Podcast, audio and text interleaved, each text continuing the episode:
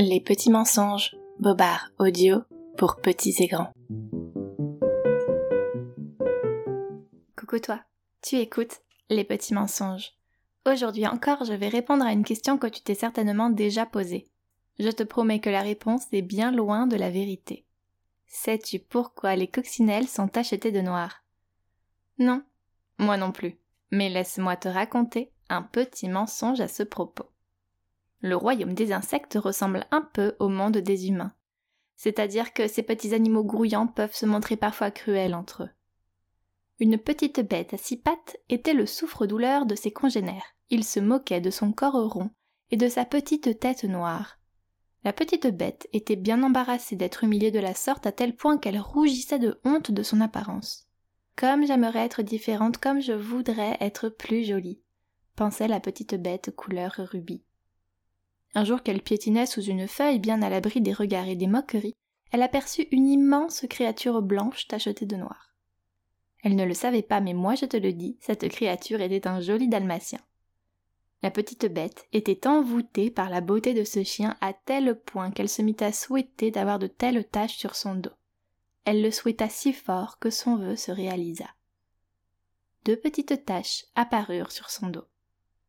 Le même jour, la pluie se mit à tomber et dessina sur le bitume de nombreux petits pois.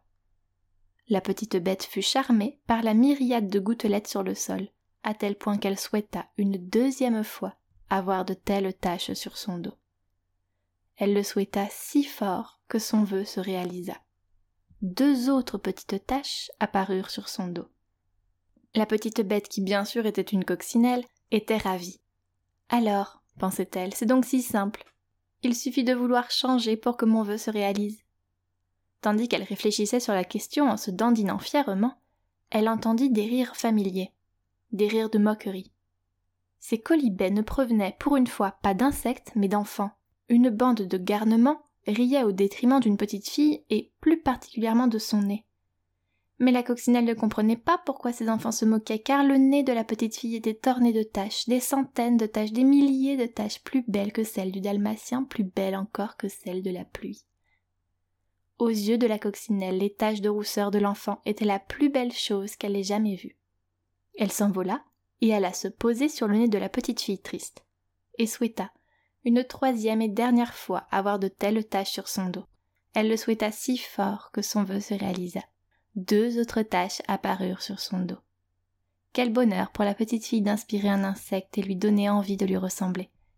Elle comprit qu'en dépit des moqueries, elle était bien jolie. Et la coccinelle se dit qu'elle aussi était certainement déjà jolie avant même de vouloir changer. Point final. Et forte de cette affirmation, fit apparaître un septième et dernier point juste en dessous de sa jolie petite tête noire. Voilà pourquoi depuis ce jour les coccinelles arborent fièrement sept points sur leurs ailes. Et c'est aussi pour cela qu'on dit qu'elles portent bonheur, parce qu'une petite bête trouva de la beauté là où d'autres ne la voyaient pas. Moi, je t'ai raconté un petit mensonge, j'espère que cela t'a plu. Si oui, on se retrouve très bientôt. D'ici là, je t'embrasse et surtout, ne crois pas tout ce que les adultes te racontent.